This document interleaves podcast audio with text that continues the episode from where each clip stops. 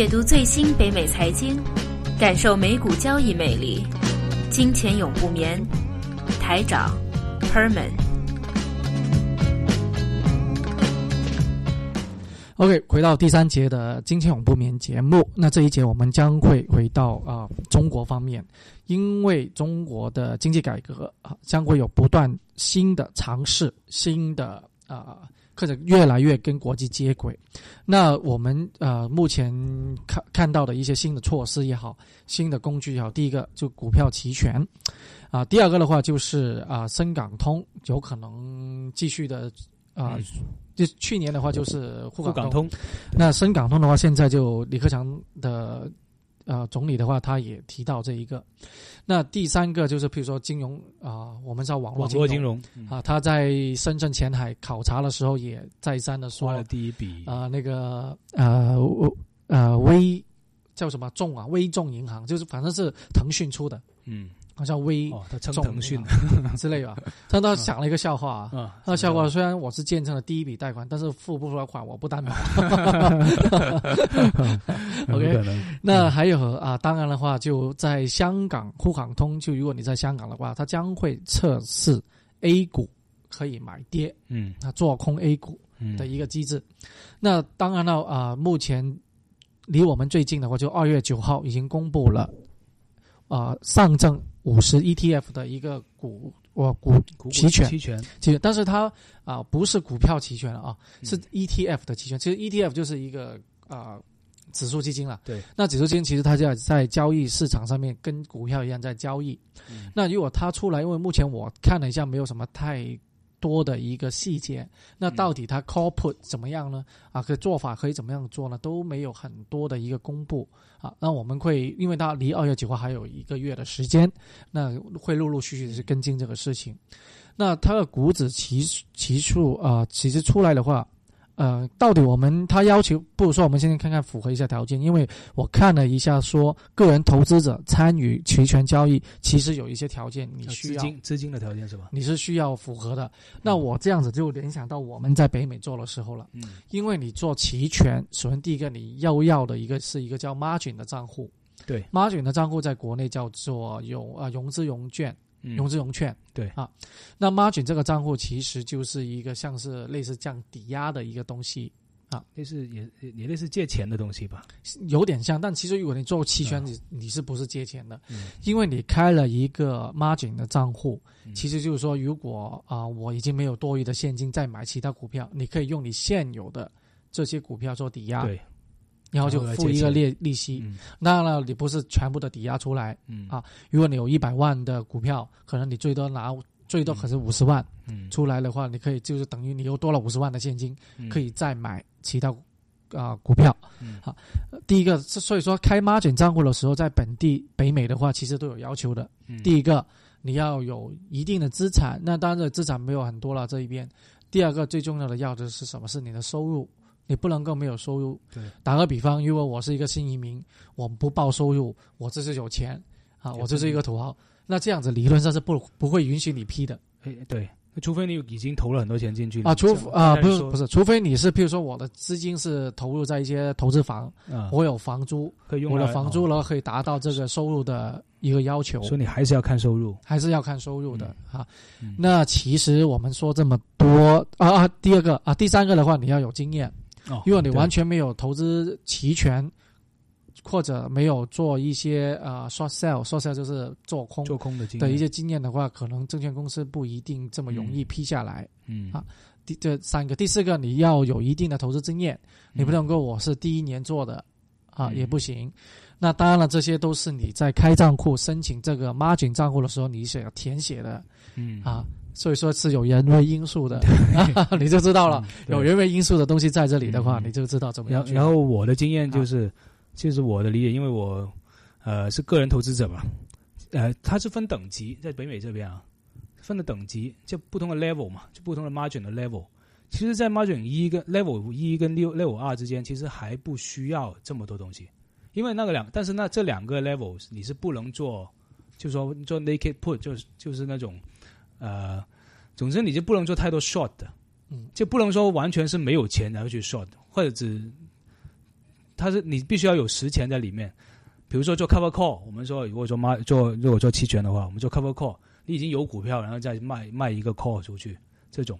但这种是 level two，它其实就其实不是 margin account，它其实还不是 margin account，但你也可以交易这个期权了。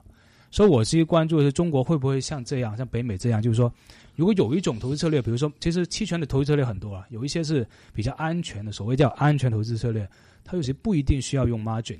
那这样的话，它会怎么样？现在还不知道。因为啊，从回到之前国内要求的一个先说起啊，那其实这个整个的啊期权的交易在国内其实还搞不懂，还搞不懂，因为有很多东西还没弄懂。呃，打个比方，要有因为国内是有涨涨停跌停的，对，跌停板。那到底如果你期权就没有价值这样？那如果你的对啊，如果你的已经停板了，我的期权交易是不是也应该停跟着停板呢？那跟着停板，你的。意义就不在了，对，没有意义了，这样就对吧？那你期权本身价格就有个顶了，啊，每一天都有个顶。第一个，那第二个，很多人做期权交易是 day trade 的，当天的，啊，那有的不是 T 零，是加国内是 T 加一的，对，那你怎么样去跟这个接轨呢？对，对啊，呃，香港是 T 零，香港是 T 零，当然，而且香港是没有。没有涨停板的嘛？啊，没有涨跌，没有什么东西的，所以说呃，很多东西都没有弄懂，还要跟对呃怎么说，还要很完善，你才能够很好运用这个期权这个东西。嗯，对。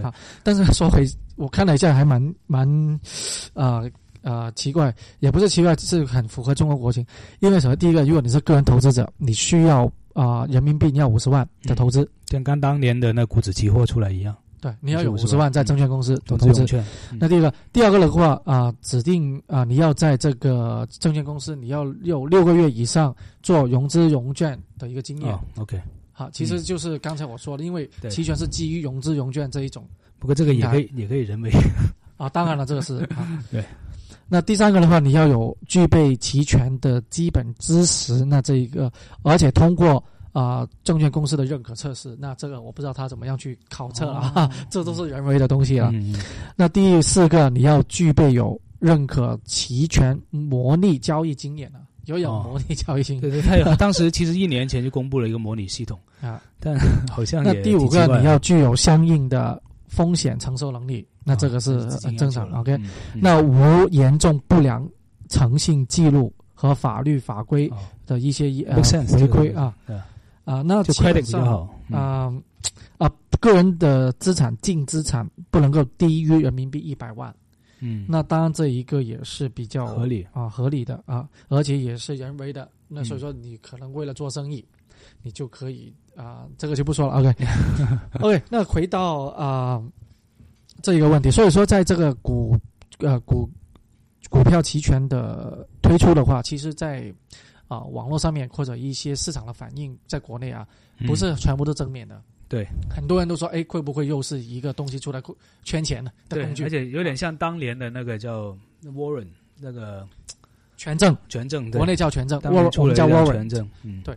那其实呃，不同的跟大家说了，Warren 是单向的。对，啊，哎，Warren 是公司发行的嘛？啊，是有发行者的。那如果有人说，呃，是因为公司可以控制的一个的话，其实。啊，怎么说呢？可以啊，不一定的，因为期权是一个零和的游戏，或者零零和的一个交易。对，有人赢钱，就肯定有人有人输钱，啊，亏损。那当然每个人的做法不同。如果我是作为对冲的，我付这个钱本来是做对冲，是亏了没怕，哈，无所谓的，因为我是做对冲的，所以我在我的角度我不是亏损。嗯，但是在另外一个方面，我是做不是做对冲，我是作为投机投机的，那当然我这个钱就赚了。嗯，对，对吧？所以不能够完全这样子说啊。当然了，刚才我们提到的一系列的一个啊期权推出来的一个阻碍，打个比方，比如说有没有停板的啊暂停的一个机制，在这边会阻碍了期权的发展。嗯，那第二第二个是 T 加一、T 加零的这些这一些的一系列的啊阻碍期权政权正常运作、正常发展的，都是不太利好的一个因素。当然，这个要一步一步的去啊完善，你不可能一推出一个新的项目，然后就啊所有东西都跟国外的一套，不是的。嗯但是无论怎么样，中国的证券市场目前做这么多的措施，其实还有一个重要的因素，或者一个重要背后的推动的原因，就是我们说要引入外资，因为像开赌场一样，如果你的赌场只有游戏少老虎，机，游戏又少，谁来啊？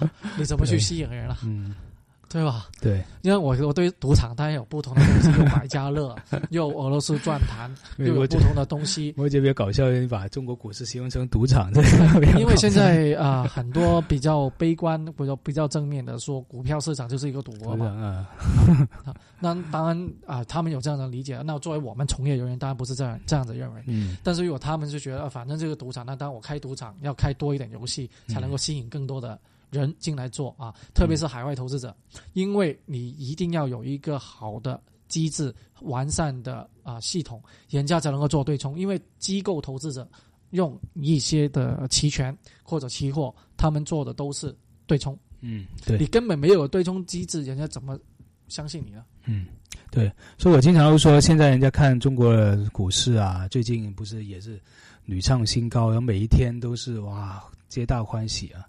但也有一些开始有一些隐患会出来，成交量这么大，然后上下起伏这么大，也是个造顶的一个趋势在里，这个形势在里面。哦，短期的话肯定会是一个顶势啊，对，因为过去这很多年的话，A 股通常在农历年前的话，我们所谓中国农历新年之前都是比较一个波动性，第二个大部分都是很很占了百分之九十的时间都是回落的。都是回落啊。对，所以我就说，什么时候中国的金融真的是能完善，能跟国际接轨，或者中国真的中金融能复兴起来？因为第三个行业，金肯定啊，不是复兴，是金融进步，呃进步，它没有不能复兴，没有复兴，没有复兴过，对，在现代金融来说，它没有，还不是属于现代金融，对，还不是还对。完全现代金融。对但是什么时候会到这个阶阶段呢？其实我对于我来说，我就有一个标准，就一个标准够。什么时候中国一个或者什么时候有一个外国企业、外国大企业去中国上海上市或者去深圳上市？